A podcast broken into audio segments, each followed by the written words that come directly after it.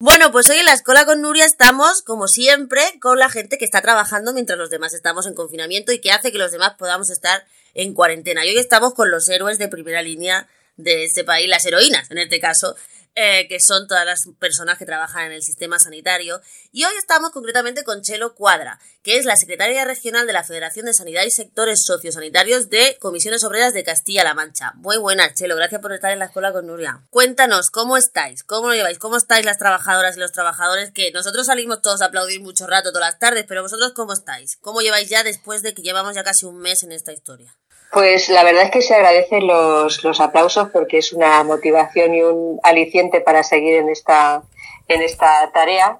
Eh, pero lo que realmente nos hace falta son eh, equipos de protección. Nos estamos solicitando a nivel general, yo creo que es una demanda generalizada en todo, en todo el país, eh, pero yo creo que en, en Castilla-La Mancha, que es lo que, lo que más, que lo que más conozco, también es, es fundamental. Están llegando ya por fin los equipos de, de protección, tanto mascarillas como guantes, eh, como equipos de protección completo, pero todavía nos hacen falta más. Es que eh, los gobiernos, tanto autonómicos como el estatal, salen anunciando pues un millón de, y medio de mascarillas, un millón no sé cuántos, pero luego en el, día a día es muchísima, muchísima cantidad la que se la que se gasta, aunque nos dicen que bueno, pues que tienen más duración, que tenemos que utilizarla durante más tiempo, pero la realidad es que todavía siguen, ahora mismo estamos, está llegando por fin ese material, pero que en un tiempo eh, relativamente corto eh, van a hacer falta más, más equipos. Y luego, pues el, superando un, día a día que se hace duro, porque eh, es cierto que se están contratando muchos profesionales en el ámbito en el ámbito eh, autonómico eh, se, han hecho ya más de, de 2.000 contrataciones, eh, pero es cierto que todas las manos son pocas para afrontar un, una crisis como la que estamos afrontando. En concreto, me, preguntas por el Hospital de Albacete, es la mayor área sanitaria dentro de, la comunidad autónoma de Castilla-La Mancha. Y bueno, pues estamos afrontando el trabajo, el día a día, pues con mucha escasez de medios, como te venía, como te venía diciendo, con bastantes profesionales eh, cada vez más eh, contagiados. Sí, eso te quería preguntar. A la espera de tal. Y, y, bueno, pues eso, intentando minimizar los daños al máximo posible, intentando sacar el, el, el trabajo eh, diario que cada vez cuesta más, más esfuerzo. Y bueno, pues por eso los aplausos que, que comentabas al, al principio, pues la verdad es que son un aliciente más para seguir desarrollando nuestra tarea. Pues ahí vamos a estar todas las tardes. Mira, yo te quería preguntar, ¿cómo valoráis vosotros desde la actividad sindical, bueno, y desde la primera, desde, desde el trabajo que estáis haciendo, que sea España el país afectado por la pandemia que más porcentaje de sanitarios y sanitarias infectadas tenga? ¿A qué se debe? ¿A la falta de previsión? ¿A la falta de material? ¿A que vosotros os metéis más que los otros? ¿Por qué, por qué aquí tenemos un 20% y en el resto tienen menos de la mitad? Bueno, no creo que se deba a que a que hacemos las cosas de forma distinta que el resto de, sanitarios. Yo creo que fundamentalmente es una falta de previsión. No estábamos preparados, no estamos preparados para afrontar una crisis de este, de este tipo y cuando nos hemos querido dar cuenta, cuando la administración, los gobiernos se han querido dar cuenta, se han tenido que meter en un mercado mundial en un mercado de capitalismo salvaje, eh, porque ahora es el capitalismo salvaje. Efectivamente, que debe ser bastante eh, competitivo, porque evidentemente todos los países estamos en las mismas circunstancias, todos miramos a los países orientales, al este para China en concreto, para que, para que nos docen de un material que deberíamos tener aquí. Y yo creo que esa falta de previsión es lo que ha hecho que, y que lleguen tarde además, es lo que ha hecho que, que bueno, pues que tengamos un colectivo, el, el colectivo fundamental para sacar adelante eh, todo esto, pues que lo tengamos en, en casa, en cuarentena o enfermos. Claro. entonces, mm, pues esta situación entendemos que es en la que, que quien debe tomar nota de todo este de todo esto esté tomando nota para que esto desde luego no vuelva a ocurrir. Yo creo que se debe fomentar el trabajo para que las empresas eh, trabajen para poder autoabastecernos eh, si en algún momento hace falta y no tener que salir a un mercado eh, brutalmente competitivo en la que en el que supongo que resultará bastante complicado encontrar ahora mismo unos materiales, unos equipos que todos los países están demandando. Claro.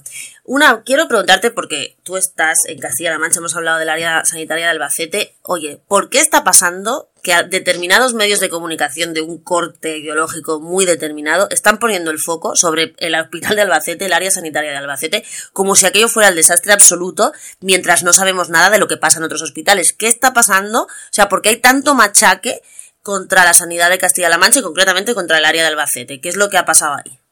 Bueno, yo creo que las, los medios de comunicación que comentas están esperando su oportunidad para intentar mm, denostar la labor sindical.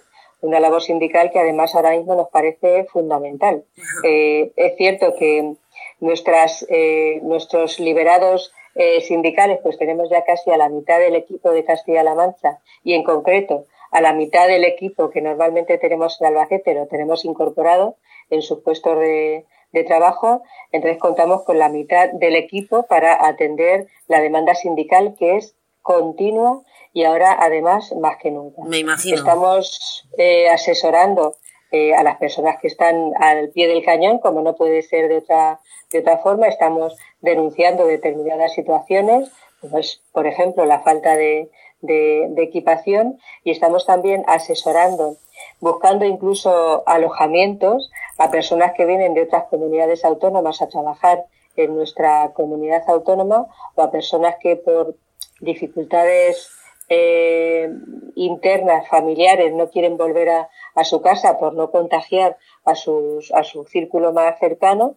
y necesitan tener o disponer de una vivienda para, para poder hacerlo. Estamos haciendo multitud de, contactos a través de eh, asociaciones, ONGs eh, que están contactando con nosotras para intentar hacer donaciones de materiales que son importantes que, se tengan y en fin yo creo que nuestra labor es ahora mismo más fundamental que, que nunca pero siempre están esos esos medios que lo que intentan es, mm, pues eso, eh, denostar nuestra, nuestra actividad que, que ojalá mm, y, y, no hiciera tanta falta como hace ahora. Yo creo que es fundamental eh, es fundamental siempre, pero, pero ahora más que nunca. Pero claro, los gobiernos, este gobierno y cualquier otro gobierno, estarían muchísimo más cómodos Sin sindicatos. si no los sindicatos, efectivamente. Es que eso es lo que tiene que entender la gente, que vosotros sois los que estáis denunciando la falta de equipos, vosotros sois los que estáis llevan, protegiendo un poco a los trabajadores, porque de nada sirve que la población haga un reconocimiento a todos los trabajadores si los trabajadores están desprotegidos delante de las propias empresas, aunque las empresas sean públicas, ¿no? Está claro que el, la, labor de asesoramiento sindical es fundamental en todos los ámbitos, en el ámbito público y en el ámbito privado. Quienes están trabajando en un sitio y están eh, trabajando en otro, los que tenemos la posibilidad como sindicato de tener una visión eh, conjunta de lo que es el trabajo en uno y en otro, sabemos perfectamente que los dos ámbitos son eh, están faltos de, de, de ese conocimiento sindical, que es el que nosotros tenemos que ofrecer, porque nuestros profesionales, evidentemente, saben de su tarea, saben de curar, saben de proteger, saben de, em, pues eso, de dar la asistencia correspondiente y hacer las curas correspondientes y de cuidar a nuestros, a nuestros mayores, pero no saben, no conocen eh, su, su entorno, no siempre tienen el conocimiento necesario para eh, para afrontar determinadas situaciones y para eso estamos, estamos nosotros. Evidentemente, en una situación como esta es más necesario que nunca. Evidentemente, porque hay mucha gente que tiene en una situación de, pues de excepcionalidad como la que estamos viviendo, pues hay quien está muy tentado a recortar no solo no solo el movimiento y la libertad de movimiento y demás por obvias razones, sino también las libertades.